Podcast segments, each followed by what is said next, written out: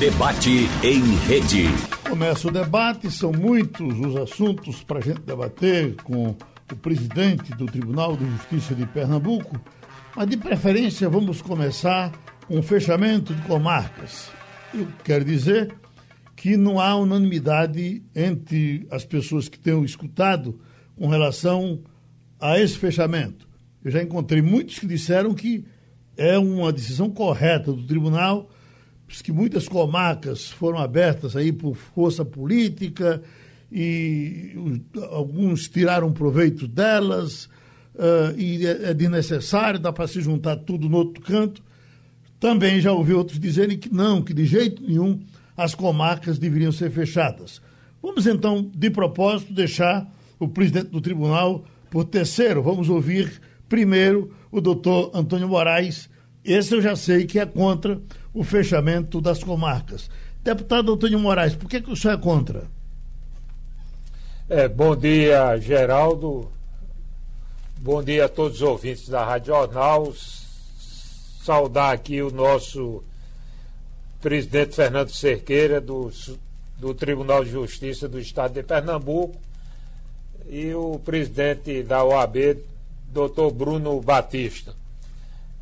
É, primeiro, Geraldo, não é verdade que as comarcas foram criadas por decisão política. Isso está na Constituição Estadual e federal também, que qualquer município que é emancipado obrigatoriamente ele tem que ter o poder executivo, o poder legislativo e o poder judiciário. Então, a figura do juiz de direito e do promotor são fundamentais para que a gente tenha um equilíbrio social nas cidades é, que existe hoje e principalmente nesse caso que nós estamos tratando aqui no interior do estado de Pernambuco.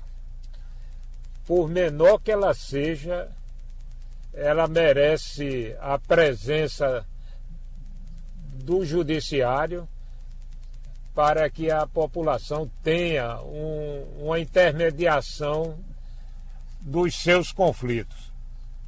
Eu quero deixar muito claro aqui, doutor Fernando tem sido muito atencioso nessa questão que a gente está discutindo. Inclusive, numa videoconferência que nós fizemos na Assembleia, ele, inclusive, deixou esse assunto para ser tratado a partir de janeiro uma vez que nós temos agora uma pandemia e uma eleição municipal, onde os climas, o clima é muito acirrado no interior do estado. Doutor Antônio Moraes, então, o senhor, acho que é... doutor, doutor Antônio Moraes, o senhor confirma que são 40 comarcas a serem fechadas nessa relação? É, inici, inicialmente eram 66 comarcas, é, depois o próprio tribunal, doutor Fernando vai confirmar isso, reduziu para 44. A gente reconhece a, autonomia do Poder Judiciário na, na questão da gestão aí, na questão financeira também, que foi colocado. Mas a gente entende, Geraldo, que isso deveria ser feito com mais calma, mais devagar, é, vendo critério mais rigoroso. Eu vou citar um exemplo aqui.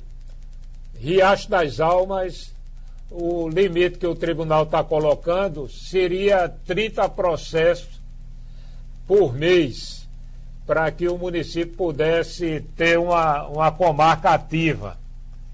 É, no caso de Riacho das Almas, ela chega a 29%. Então você está tirando o serviço jurisdicional desse município e levando para a cidade de Caruaru. Nós temos distritos em Riacho das Almas a 25 quilômetros do centro da cidade. E para Caruaru vai dar 50 quilômetros. Então, a pessoa pobre que precisar do serviço do Poder Judiciário vai ter uma dificuldade de acesso muito grande.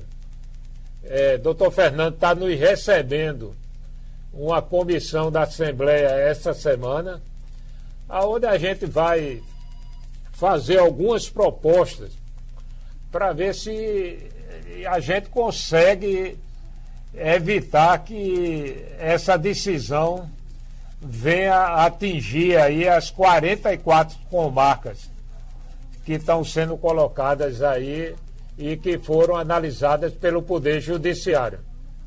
Então vamos Inicialmente, passar... Geraldo, era isso. Uhum. Vamos direto então para o presidente da OAB, Bruno Batista. Doutor Bruno, o que é que o senhor nos diz? Bom dia, meu amigo Geraldo Freire. Bom dia ao presidente Fernando Cerqueira, ao deputado Antônio Moraes. Bom dia aos ouvintes da Rádio Jornal. Nós entendemos a necessidade de contingenciamento, especialmente num momento como esse que estamos vivendo. É, todo mundo está tendo que fazer isso na sua casa, nas suas empresas, nos seus escritórios. Mas nós entendemos da OAB que é mais importante nesse momento cortar na carne na atividade meio sem que a gente prejudique a atividade fim do Poder Judiciário. Eu quero também aqui destacar a disposição do presidente Fernando Cerqueira, de todo o Tribunal de Justiça, para o diálogo.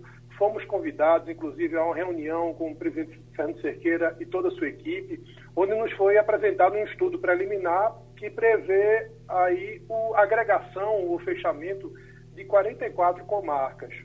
Uh, a OAB vem sempre se manifestando e a gente também tem tido uma, uma, postura muito transparente com relação a isso, que nós somos contra o fechamento de toda e qualquer comarca.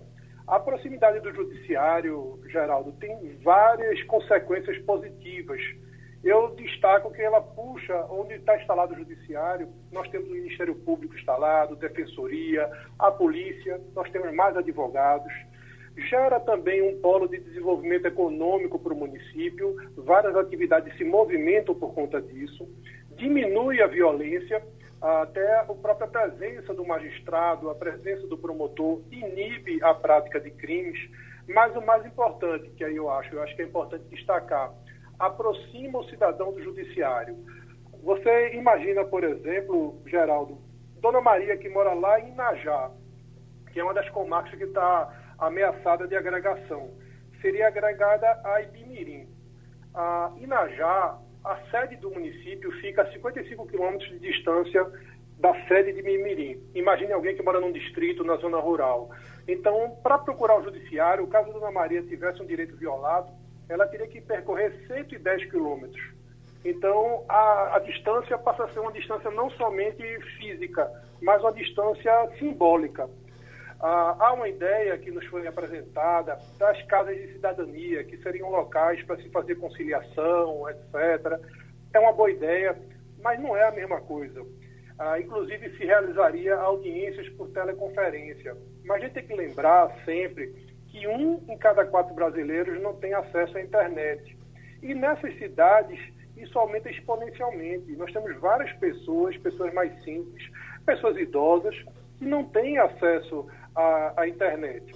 E eu destaco também aí, reforçando o que disse o, o deputado Antônio Moraes, que há uma previsão na nossa Constituição do Estado de que cada município deve ser sede de comarca. Pode até se dizer que se trata de uma norma programática, mas eu acho que mesmo sendo uma norma programática de não observância imediata obrigatória, ela tem que servir como meta para todos nós. Então, no lugar de, de diminuir o número de comarcas, eu acredito que se deveria até ampliar para deixar realmente isso, é, o cidadão mais próximo do judiciário. E eu acho também que é importante verificar a importância de, de, dos outros estados, o que vem fazendo. Se nos outros estados onde houve diminuição de comarcas, o, o judiciário passou a ser mais célere, passou a ser mais rápido, passou a ser mais eficiente. A informação que nós tivemos é que não. Pelo contrário, terminou atrapalhando ainda mais a prestação jurisdicional. Então, a despeito de entender os argumentos favoráveis, a despeito de entender a, a situação financeira que aflige a todos nesse momento, principalmente, nós acreditamos que o, a agregação de comarcas, o fechamento, nesse momento, não é a melhor alternativa. Bom, presidente Fernando Cerqueira, bom ter o senhor aqui para tirar tema agora dessa, dessa situação. Eu quero lhe dizer que durante os nossos tempos, nesses debates, por diversas vezes a agregação foi defendida, inclusive a agregação mais ampla, agregar municípios. Se o município não está dando eh, eh, renda suficiente, não é está dando prejuízo, está tá com problemas, por que não juntá-lo a outro e os dois funcionarem juntos? Agora, quando se fala em 44, a gente fica pensando que está muito, ou não está? É, bom dia, é, Geraldo, bom dia, é, bom dia, Geraldo, bom dia, ouvintes, bom dia, meu caro presidente da, da OAB, Bruno Batista, deputado Antônio Moraes. É, veja, esse debate é mais do que salutar perante toda a sociedade. E não é uma coisa nova, é uma coisa que já vem de alguns anos. A resolução 184 do Conselho Nacional de Justiça de 2013. Os tribunais brasileiros estão sendo cobrados para que realize, para que realize essas agregações desde 2013. E isso não é uma coisa nova. Uh, você lembra muito bem que o Tribunal Eleitoral fez uma agregação de zonas eleitorais muito grande, inclusive em ano eleitoral. Não é? E foi cumprindo exatamente essa resolução do CN e determinava realmente o enxugamento dos, eh, das unidades judiciárias. E isso foi feito exatamente com o, o, sistema eleitoral, que o sistema eleitoral é delicadíssimo nesse aspecto, porque ele envolve praticamente toda a população. Né? E, aspecto é que nós temos também o Código de Organização Judiciária. O Código de Organização Judiciária, ele funciona da seguinte forma, ele é um apêndice, claro, que é uma lei complementar da Constituição. A Constituição do nosso Estado eh, dispõe que todo município é sede de comarca. Mas na atualidade, por exemplo, em razão do Código de Organização Judiciária, eh, 84 municípios no Estado e 150 comarcas. Né? Quer dizer, de início, nós estamos vendo que estamos com 34 municípios série de comarcas atualmente. E nós compreendemos a importância de se ter o Poder Judiciário eh, em todos os municípios. É importantíssima a presença do Poder Judiciário, que carrega eh, eh, o Ministério Público, carrega a Defensoria, eh, enfim, carrega toda uma estrutura para o funcionamento, inclusive ajuda até mesmo no desenvolvimento do município. Ocorre que é, essa, uma boa parte dessas comarcas elas foram instaladas sem cumprimento dos requisitos do Código de Organização Judiciária e a resolução 184 do Conselho Nacional de Justiça já está nos cobrando. Esse trabalho vem sendo realizado já por três gestões do tribunal, ou seja, há, há cerca de cinco anos, há cinco anos que esse trabalho vem sendo desenvolvido tanto pelo ex-presidente Leopoldo Raposo, passou pelo desembargador Adalberto Melo e terminou conosco aqui na presidência, sempre com a cobrança do Conselho Nacional de Justiça para a, é, a obediência à resolução 184. Bem, veja, nós estamos no momento de pandemia.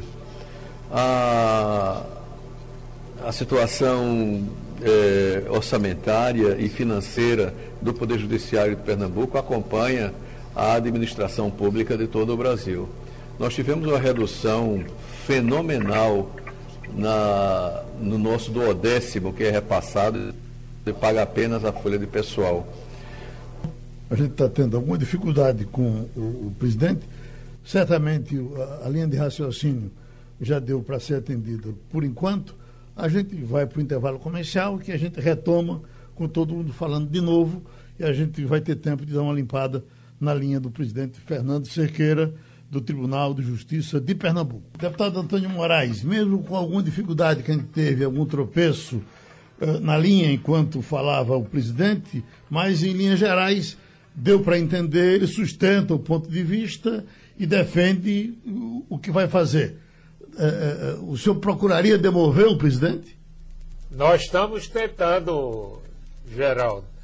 É, não só eu, esse é um posicionamento da Assembleia Legislativa. Eu, eu falo aqui como deputado, mas falo também representando o pensamento de todos os parlamentares que fazem a Casa Joaquim Nambu. E eu queria fazer algumas colocações, até para a gente ampliar esse debate, na questão do cartório eleitoral. O cartório eleitoral, geral, da eleição são de dois em dois anos. E a ativação dele é muito mais intensa nos períodos eleitorais. Então, não daria para a gente fazer um competitivo com o, a justiça comum, que você precisa no dia a dia.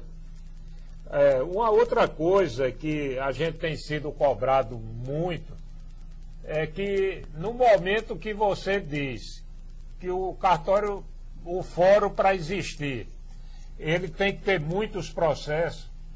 Aquela sociedade que se organizou, que hoje não tem mais uma incidência criminal muito grande, ele vai ser premiado com a ausência do poder judiciário, do juiz e do promotor, quando ele deveria ter esse reconhecimento e ter ainda mais uma atuação para que a gente continuasse com esse equilíbrio social. O deputado, eu acho que outra... esse argumento é tão importante que eu queria pedir ao presidente para lhe responder sobre ele, porque realmente o que o senhor disse faz um sentido enorme. Eu não sei se na prática é exatamente assim.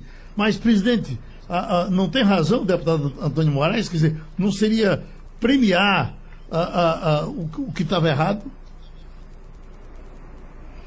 Não, eu quero crer que eh, a palavra está sendo eh, voltada para mim. Sim, o senhor. Mas, na verdade, o que eu estava falando, eh, e aí foi cortado porque caiu a conexão. Pois não. Mas uh, eu estava falando exatamente do problema da, da administração e da gestão do Poder Judiciário. Nós temos um limite. Nós não podemos ultrapassar esse limite, nós não podemos ir além do que a gente pode. Nós não temos servidores. Nós não temos magistrados suficientes. A maior parte dessas comarcas que serão agregadas, eh, elas têm um número reduzido de servidores ou não tem juiz, não tem defensor, não tem Ministério Público, enfim. Eh, existem outros fatores que são externos também, que são levados em consideração, além dos requisitos do próprio Código de Organização Judiciária, porque, por exemplo, se levantou, por exemplo, o, a renda eh, desse município né, nós verificamos que muitos dos municípios vivem exclusivamente do fundo de participação. É, para que haja a ativação da comarca, nós temos que ter é, uma demanda de processos de pelo menos 47 processos ao mês. Nós não podemos ter, por exemplo, comarcas com 20 processos, ter uma estrutura toda funcionando do judiciário quando, na verdade, nós não temos condição de atender. Quer dizer, eu disse a vocês já que nós temos 184 municípios e temos somente 150 comarcas. Quer dizer, somente aí nós não estamos atendendo a 34 municípios. Quer dizer, vírgula, em uma boa parte deles tem as casas de justiça e cidadania. E é exatamente esse ponto que é levado da, do Poder Judiciário que ele continue presente mas ele vai continuar em comum acordo de convênio com o município. Né? É, é importante que o município participe disso, é, com, com, juízes, é, com juízes leigos, com conciliadores, com advogados. Né? É isso que a gente faz, gerir a justiça logo de início, naquele, naquele problema das pequenas causas que atendem realmente a maior parte da população. O, nós temos a, a exigência do número mínimo de processos, que são 47 processos.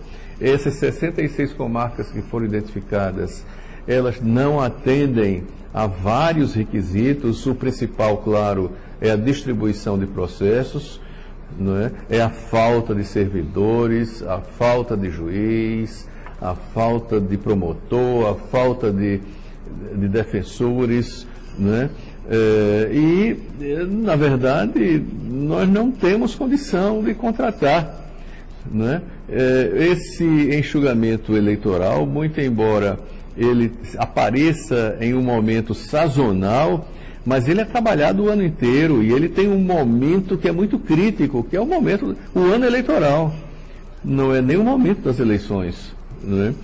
O, por outro lado, nós estamos digitalizando, especialmente agora no, durante a pandemia, nós estamos fazendo agora a digitalização de todo o restante de processos para colocá-los no sistema eletrônico, que é o que nós chamamos de PJE. Nós uh, tínhamos apenas 60% dos processos cíveis eh, dentro da plataforma do PJE. Eh, estamos então digitalizando todos para que até o final do ano nós tenhamos 100%.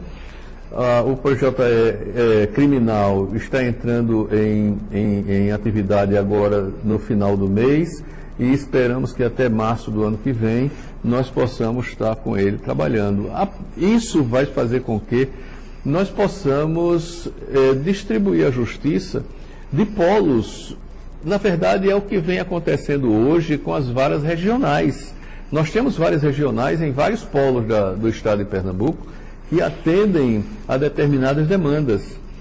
E com o processo judicial eletrônico, nós vamos realmente poder atender da melhor forma possível né, é, o, a, as demandas é, judiciais. O, esse, esse processo ele está é, em esclarecimento com a sociedade o tribunal aprovou o estudo, não é? e, mas é, tomou a decisão de que nós devemos conversar com a sociedade, mostrar à sociedade é, é, o que nós temos que fazer com a gestão. O lençol é curto, não é? é na verdade, a, a, justiça é um serviço é, relevantíssimo à, à sociedade mas ocorre que nós temos limitações. Né? E, portanto, é, essa, essa atitude do tribunal visa realmente atender né, da forma como o tribunal pode atender a todo o estado de Pernambuco. Aprendemos com os erros dos outros estados, onde uh, esse julgamento foi realizado, o que nós temos conhecimento é de que quando não estava totalmente digitalizado, foi problemático. Mas naqueles estados em que estão totalmente com os processos no sistema eletrônico, isso ajudou muito, ajudou demais. Aqui, por exemplo, nós temos as diretorias cíveis, que nós temos cinco aqui no estado e são localizadas em diversas regiões do estado, atendendo a diversas comarcas, é? a diversas unidades judiciárias. Então, por exemplo, todo, é, é, é, todos os, é, os processos que são despachados por um juiz, digamos, é, em Paulista, ele é cumprido pela diretoria civil da, da Mata Norte. Então, é, veja que nós temos realmente um trabalho bem realizado né, e muito melhor do que estava sendo feito de forma local. Deixa eu passar então para o presidente da OAB. Uh, uh, seguindo ainda, doutor Bruno, no argumento do, do, do deputado Antônio Moraes, usar esse quesito do número menor de processos não se poderia estar sendo injusto com algum município onde estivesse a justiça funcionando bem e por isso o número de processos seria menores? Seria menor? Eu, eu, concordo, eu concordo, Geraldo. É, a gente pode ter locais, municípios, onde o Sejusc, por exemplo, funcione de forma eficiente, funcione de forma bem. E o Sejusc é um serviço do próprio judiciário que evita o ajuizamento de demandas, buscando resolver de forma pré-processual os problemas, é, de forma por uma mediação, de uma conciliação, e você terminaria por, usando esse critério, estimulando a litigiosidade. Eu quero também aqui registrar essa disposição do diálogo do tribunal, do presidente Fernando Cerqueira, de todo o tribunal, é, entender os argumentos, mas com todas as vênias, com todo respeito, é, divergindo. Por exemplo, essa questão dos, dos municípios, de se fazer convênio com os municípios. Nós temos uma preocupação, Geraldo, nessa hipótese, de um eventual uso político. É bom a gente lembrar que os prefeitos são eleitos e existem casos onde nesses centros aí poderia haver um uso político de só atender aliado ou utilizar isso para finalidade política. Eu acho que é importante realmente manter o judiciário em si. E é, é, eu acho que com medidas de gestão, que estão sendo tomadas já pelo tribunal algumas, mas o aprofundamento ainda mais disso pode levar à economia, pode levar à eficiência. Eu lembro de um caso que o presidente Fernando Cerqueira teve uma participação decisiva, à época como corregedor, de um trabalho que foi feito em uma vara civil de Olinda, onde, com, simplesmente com mudança de procedimentos internos, de processos, a vara se tornou mais eficiente, muito mais rápida. É, uma vara que era localizada assim no último quarto de, de, de, velocidade, de agilidade do todo o Poder Judiciário do Estado de Pernambuco se tornou uma das mais produtivas. Isso sem acréscimo de um servidor, sem mudança de magistrado, sem mudança de estrutura, sem nenhum gasto a mais. Somente com mudança de gestão em si, de atos de gestão, atos de processo. Então, acho que pode ser feito uh, uh, projetos desse tipo mais ampliados, que irão trazer mais economia para o judiciário, que vai poder fazer com que essas comarcas sejam mantidas, que o cidadão continue próximo ao judiciário, uh, que a gente não tenha nenhuma, nenhum prejuízo no acesso à jurisdição. Também reconhecemos o, o, a resolução 184 do CNJ, mas acreditamos que Pernambuco tem alguns diferenciais. O diferencial, por exemplo, da previsão na Constituição Estadual, a, a, a própria forma, a autonomia que o Poder Judiciário tem aqui de decidir pela aplicação ou não de tais dispositivos. Acho que existem realmente possibilidades e a gente tem como manter essas comarcas funcionando. Pronto, voltando para o deputado Antônio Moraes, eu lhe interrompi na hora que o senhor ia com o seu elenco de, de, eh, de providências. Eh, agora o senhor volta com as outras. Bom, veja bem, Geraldo. Primeiro, concordar com o Bruno. Eu acho que a Casa da Cidadania é um convênio com a Prefeitura, a gente teria uma dificuldade política muito grande pelo acirramento que existe é, no interior do Estado.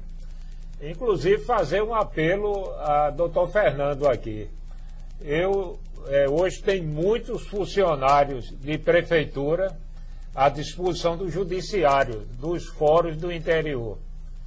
No meu entendimento, eu, eu acho que só deveriam ser colocados à disposição do judiciário funcionários efetivos porque nós temos casos, Geraldo, que o prefeito bota um contratado à disposição da justiça e essas pessoas, alguns são cabos eleitorais, que vão para dentro do, do fórum sem ter nenhuma isenção.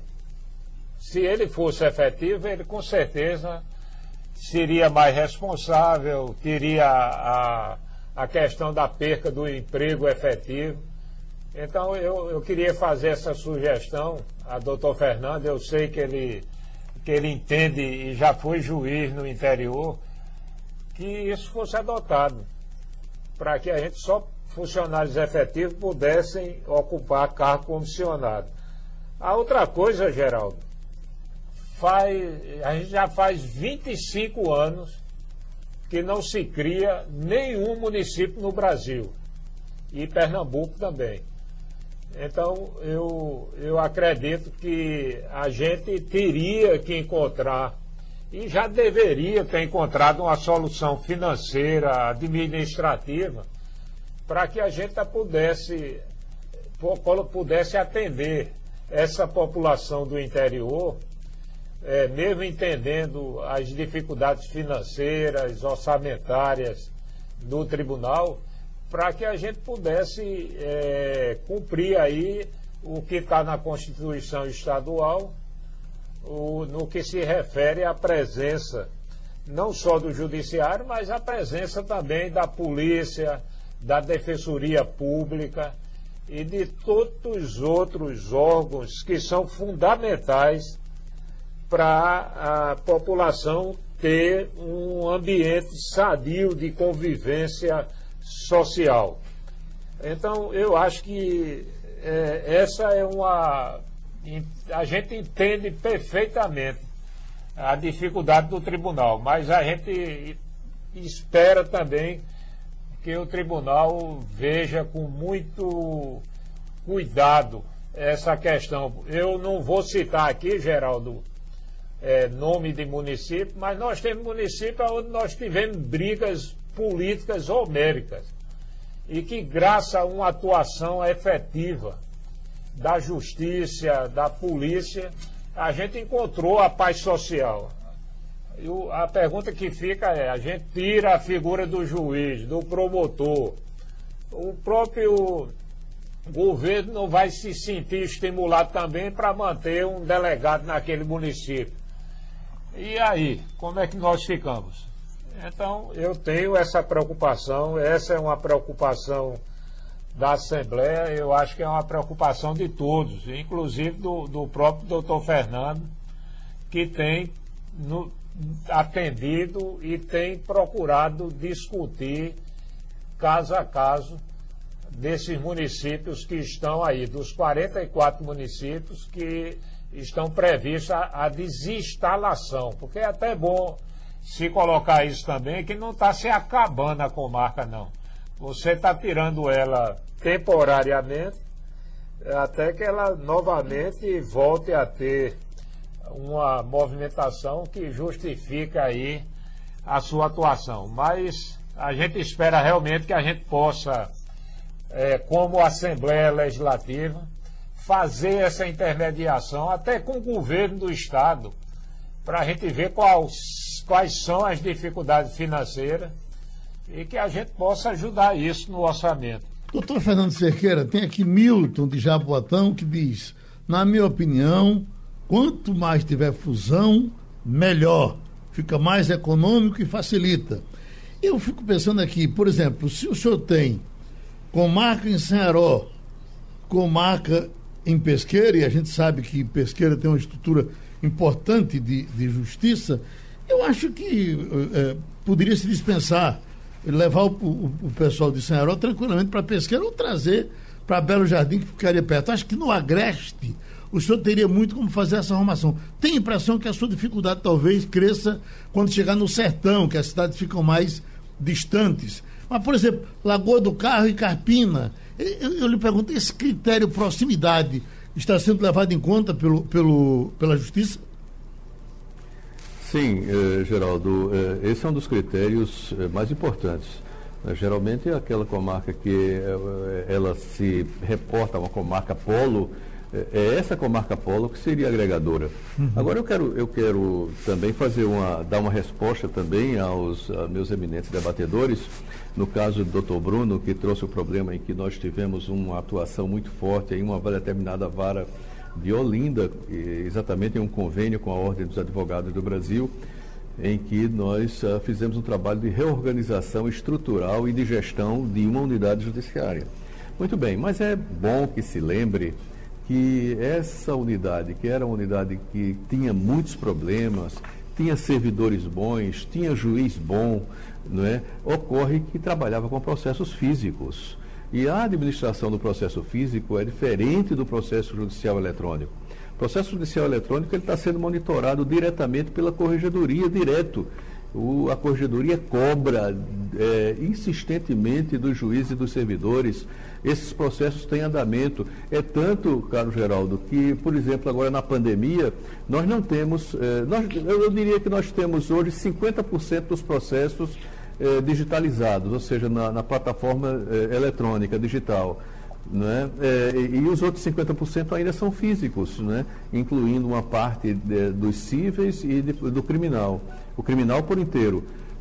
Não é? Mas veja, somente com o que nós temos digitalizados pelo processo eletrônico, nós demos uma produtividade 30% maior do que todo o acervo de 100%.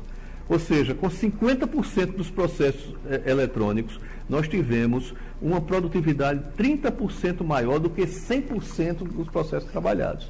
Então veja que é uma diferença muito grande. Agora, é, temos que gerir o Poder Judiciário. E o Poder Judiciário tem um orçamento. Esse orçamento é curto, é, o lençol não dá para todos. Hoje mesmo, por exemplo, nós temos, dessas 66 comarcas, né, somente 12, juiz, 12 comarcas sem juízes titulares. Né? Tem poucos servidores eu não posso contratar, eu tenho até cargo, mas eu não posso contratar servidor, porque o nosso sistema previdenciário é o, é o pior possível que a gente pode, pode, pode imaginar. Eu só posso repor o servidor se ele pedir exoneração ou se ele falecer. Mas se ele aposentar, eu não posso fazer a reposição. Eu tenho a, eu tenho a vaga, mas eu não posso fazer a reposição, porque o aposentado fica na minha folha de pagamento. Então eu não posso contratar mais, porque eu simplesmente não tenho como pagar. Doutor Fernando, né? quando, quando, ah, quando, fecha a comarca, sim. ela fecha no todo ou em alguns casos poderia ficar assim como uma, uma subcomarca, com pouca gente para fazer uma interligação entre um distrito é, e outro? A, a, pergunta é muito boa, Geraldo, e inclusive já foi respondida por, é, pelo nosso é, Antônio Moraes. Uhum. É, veja bem, nós não estamos fechando comarcas nós estamos desativando o serviço judicial da comarca e agregando esse serviço a uma comarca maior. Né? Então, o que nós estamos propondo para o município é a instalação de uma casa de cidadania e justiça, uhum. com, com juiz leigo, com, todas a, é, com toda a estrutura que existe agora em convênio com o município. Agora, eu quero fazer uma, é, uma correção é, que foi trazido aqui pelo é, deputado Antônio Moraes é, é, o seguinte: é que nós não temos no Poder Judiciário de Pernambuco todo nenhum servidor contratado por prefeitura. Nenhum. É, os servidores são servidores efetivos, cedidos ao Poder Judiciário, dentro de um convênio em que se estabelece o número de, de servidores que são cedidos e, inclusive, não podem ser desviados de função. Então, nós não temos no estado todo servidores contratados. Por isso, essas casas de cidadania que são geridas pelo Poder Judiciário, né, mas que são supridas pelo município, elas, elas estão completamente afastadas de qualquer influência política. Né? Na verdade, o, o grande problema que aconteceu, Geraldo, é que a nossa Constituição eh, permitiu e aconteceu a criação de vários municípios. Uhum. Né? E apesar de estarmos com cerca de mais de 25 anos sem a criação de municípios, mas isso acontece porque não se tem condição nenhuma econômica e financeira de se criar mais do que o que já foi criado. Uhum. Mas o fato é que foram criados municípios que não, não atendem a, a, aos requisitos não é, da, da própria lei, eles não têm, não, não têm receita própria. Ah, hoje é, funcionam como ainda hoje funcionam é, com o fundo de participação do município, é a única receita do município, uma boa parte desses municípios. Né? Então veja, quando nós identificamos 66 comarcas, nós achamos um número muito alto, e realmente é. Né? Então, nós fizemos o trabalho de tentar reduzir. Eu não sei se isso vai ser aprovado pelo CNJ, mas pelo menos nós colocaríamos em prática aqui até que o CNJ seja é, é, suscitado e possa apreciar essa decisão que a gente venha tomar. Mas, por exemplo, nós pegamos dessas 66 e verificamos que tinham sete comarcas que estavam exatamente no limite, no limite de todos os requisitos de instalação. Então nós consideramos que não seria, eh, não seria de bom alvitre desinstalar essa comarca, porque ela, ela tem um funcionamento normal, ela apenas está no limite. Né? Ela não atinge os 100%, mas ela está com 95%, 96%. Quer dizer, nós sabemos que dentro de um ano ou dois ela atinge plenamente os requisitos. Então não adianta, são sete comarcas. A outra, nós pegamos é, 15 comarcas né, e agregamos com as mais próximas. Ou seja, uma maior que não, não preenche os requisitos e uma outra menor. Então nós agregamos, né? só aí tiramos também mais 15 comarcas. Nós tivemos um saldo de 44 comarcas. É isso que nós estamos. Nessas 44 comarcas, não é, só, só temos 12 juízes não, é? é não tem o juiz para repor, não tem o servidor para repor, não é? elas já funcionam com, com déficit quando se eu realmente agregar e estiver com ela na plataforma eletrônica, eu vou poder prestar um serviço muito mais eficiente. Então, deixa eu chamar o doutor Bruno Batista, que ele foi citado no caso de Olinda. Doutor Bruno? Sim, sim, Geraldo. É, eu acho que, na verdade, é o seguinte: o exemplo de, de Olinda é, é somente para demonstrar que, com medidas simples, sem grande gasto de recursos, é possível dar mais eficiência ao judiciário e, com isso, a gente reduzir uh, as despesas, uh, reduzir, inclusive, o número de funcionários que são necessários. A gente sabe que existe hoje um déficit de funcionários, de servidores, a gente sabe que há um déficit de magistrados também mas essa pandemia vem nos trazendo lições. As lições, por exemplo, do teletrabalho. O judiciário se mostrou durante esse período, eu acho importante fazer esse registro, uh, de uma maior eficiência uh, durante esse período. A expedição de alvarás mais rápida, os despachos mais rápidos, uh, por meio do teletrabalho, o processo digitalizado. E a pandemia veio para acelerar essas mudanças. Por outro lado, traz outras dificuldades.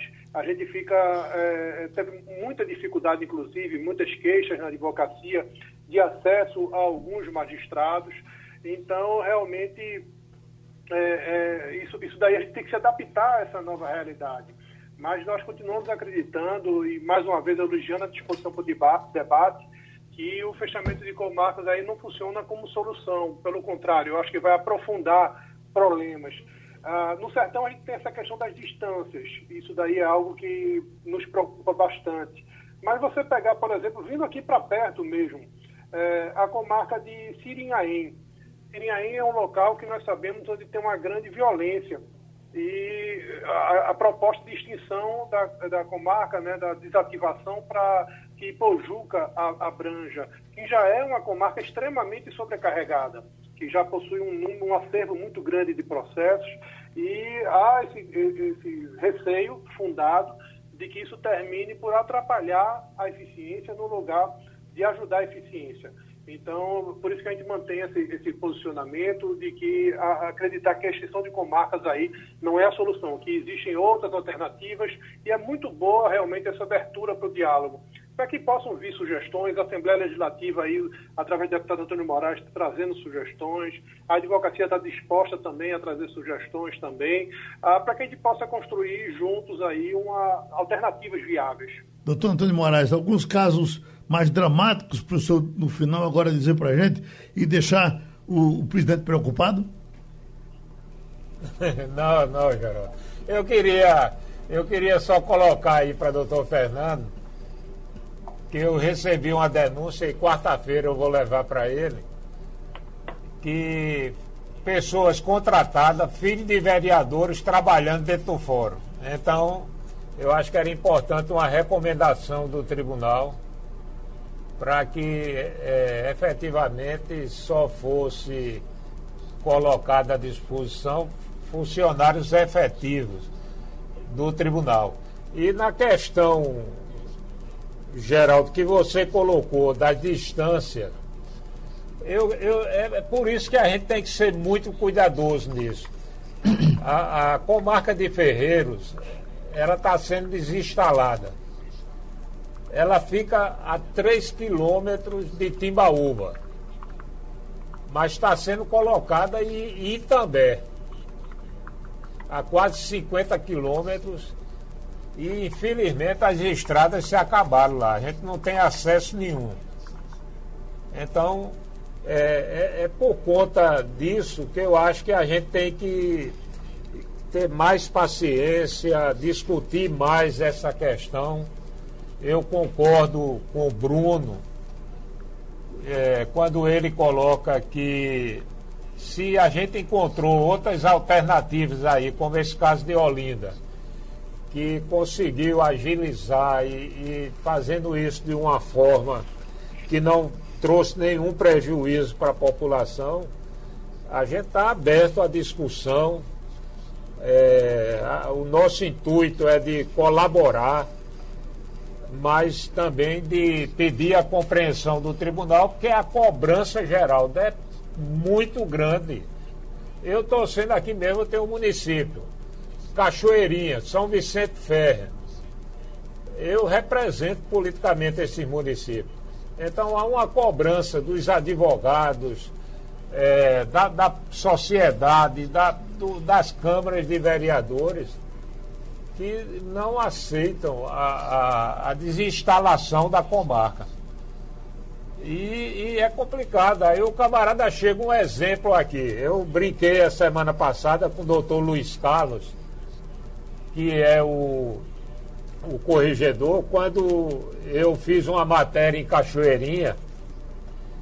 E não sei se Geraldo sabe, Cachoeirinha tem uma das maiores feiras de gado de Pernambuco.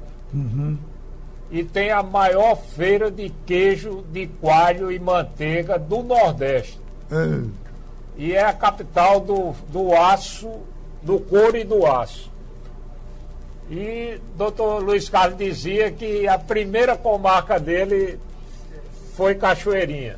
Aí eu, eu apareci lá e ele mandou para mim, minha primeira comarca. Eu digo, o senhor vai acabar agora. Ele, não é bem assim. Então... Então, então Geraldo, é, é muito complicado. Então.